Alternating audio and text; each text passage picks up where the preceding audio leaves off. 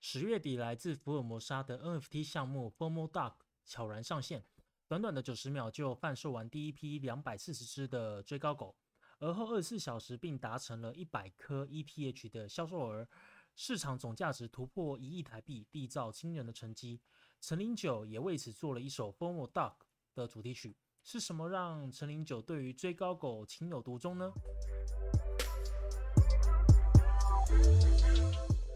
呃，刚刚回到座位上吃着晚餐，划着脸书就看到朋友分享了一则陈林九花费了三千三百颗 Sand，呃，购买了 The Sandbox 的土地，那价值约三十四万台币的这则贴文哦。那这个是一个令人惊人、令人震撼的一个贴文呢。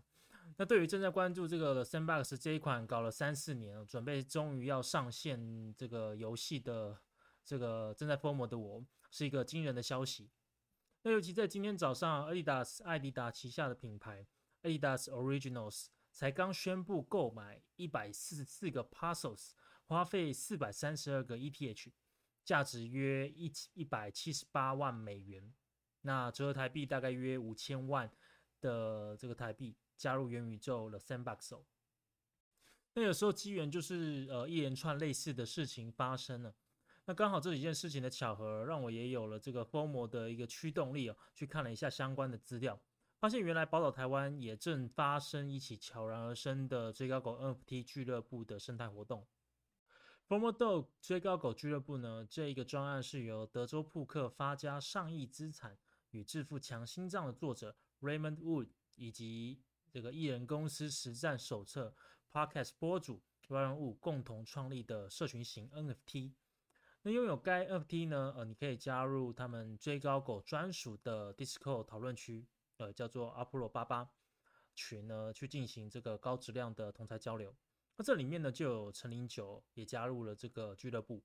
那从当时的销售数字来看哦，可以看到首波贩售的起立价格为零点二四个 ETH，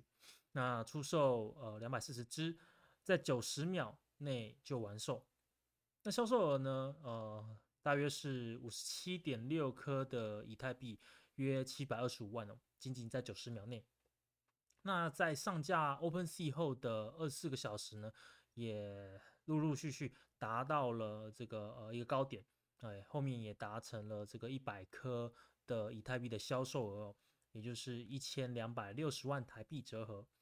那到后面几天呢，地板价也突破了这个将近四颗的以太币，那市值总价也突破了一亿台币。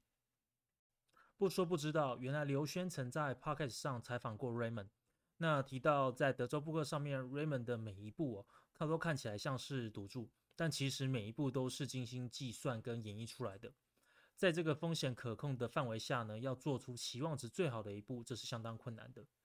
而这个 Formal Dog 俱乐部里面呢，也带着这样谨慎且丰富的逻辑盘点思维，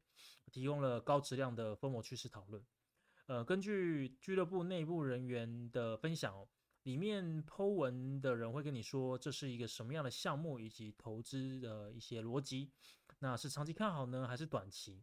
呃，等等的这样的一些呃讨论跟发文，那我不在其中，我是个场外玩家。那作为运营玩家，其实最重要就是要学会 DYOR，呃，Do Your Own Research 这门心法。那也必须要看看背后它的逻辑，这件事情是更尤为重要的，而不只是呃了解到好像是一个爆牌群的一个心态。在影片中，陈林九也提到，在零七年的时候，听到去中心化、比特币啊这些实在是太酷了，当时候汇了二十万过去投入。后来还尝试了解说，不然就自己组矿机。那更可惜，那时候呃就遇到了一波跌幅，连支付电费都亏了钱，就收手了。那时候台湾在币圈的诈骗也多，时代还没有到来，就回来专注做音乐哦。所以陈零九在这里呢，其实是一个 DYOR 的一个呃代表。在零七年的时候呢，尝试了比特币的购买。那当时候市场呢的疯魔程度、热度是不小的。那市场充斥着各种杂讯，ICU 狂潮啦、诈骗等等，这些是蜂拥而至。在这样的时机底下呢，还有这个机会跟这个呃时间去组了这个矿机来做挖矿，呃，这是令人敬佩的。那虽然没有赚到多少钱，但其实是一个非常值得体验的经验。在影片中呢，陈零九也提到另外一部分是沉淀跟躯体的重要性。那在心理上也是哦。那反而在心理健康这个经常性被忽略的。那呃，他说小时候长辈常说，呃，我们要呃做这个啊，做那个啊，保护身体健康。那真的是遇到了比较大的事情之后，才会意识到，其实健康真的是非常重要的一件事情。那呃也还好，是在这个青壮年期的阶段呢去体验到，而不是到晚年的时候才体验到这件事情。所以之后陈林九也找了很多的疗法跟身心科，该试的都试了。那其中呢，呃，他觉得最有效的是瑜伽跟呼吸法，他觉得很悬哦。那在六月初台湾疫情的期间呢，呃，陈林九也不幸染上了新冠肺炎。在疫情演绎的活动减少下，跟这个染疫的双管齐下，致使他开始正视了这个身体出现的不适啦，然后以及心理健康进入了沉淀的过程中。那幸好疫情在家这段时间呢，是个短暂的修复期，也趁着这个时间点呢，自立自强，接触过去从未碰过的台股啊、财经啊等等。到后来还开始看起了这个呃书籍哦，像是这个《致富强心脏》啊、《复利效应》啊、《原子习惯》等等，这三本都是呃这个。呃，市场上蛮知名的呃三本书哦。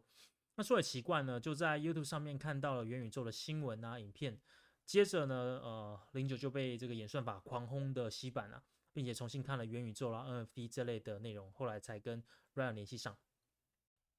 影片接近结尾的地方，零九也提到了成功的方法不是只有一个了。呃，以现在的世界，其实成功方法非常非常多种。那像是日本的职人精神啊，他们是属于坚持不懈的这一种。那以零九自己本身，他其实没有办法，呃，在专注在同一个领域上面，呃，太久，他也需要有其他的一些管道啦，或者是呃不同的事物来激发起他的一些热情啊跟想法。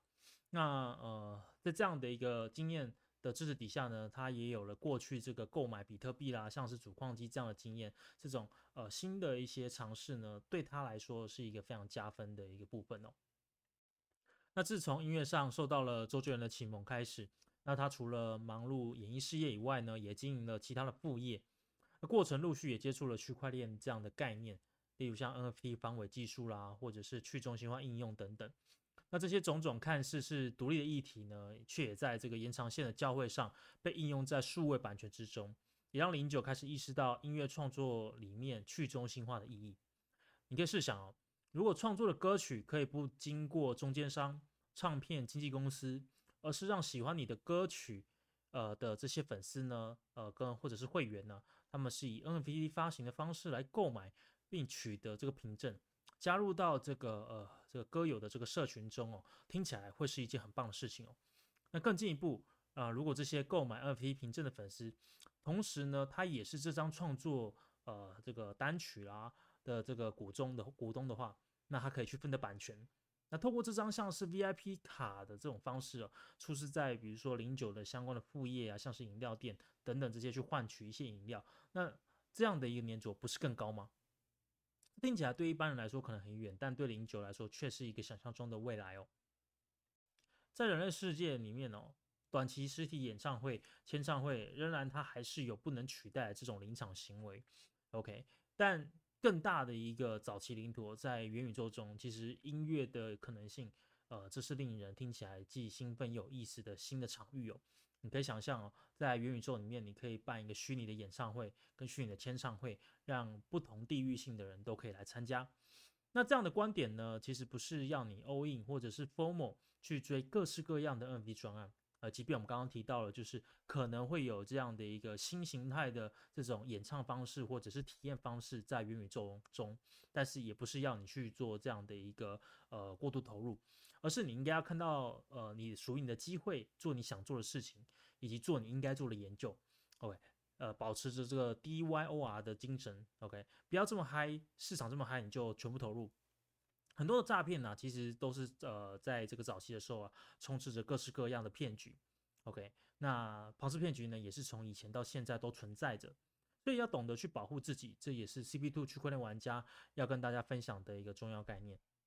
那投资加密货币或是 NFT 项目啊，其实都存在着高风险。OK，听过前面几集的这个听众，相信也都知道，呃，这个区块链项目呢，它是有存在着一定的风险的。那需要了解过后呢，必须为自己去做负责，做自己呃负责的主人。那千万别只是 formal 而忘了中心化的世界，其实也是很美好的。OK，那这期呢就分享到这里。那喜欢这期的内容呢，请按赞、留言、分享，或者是私讯 CP Two 区块链玩家的 IG，跟我分享你的感受。那我们就下次见喽，拜。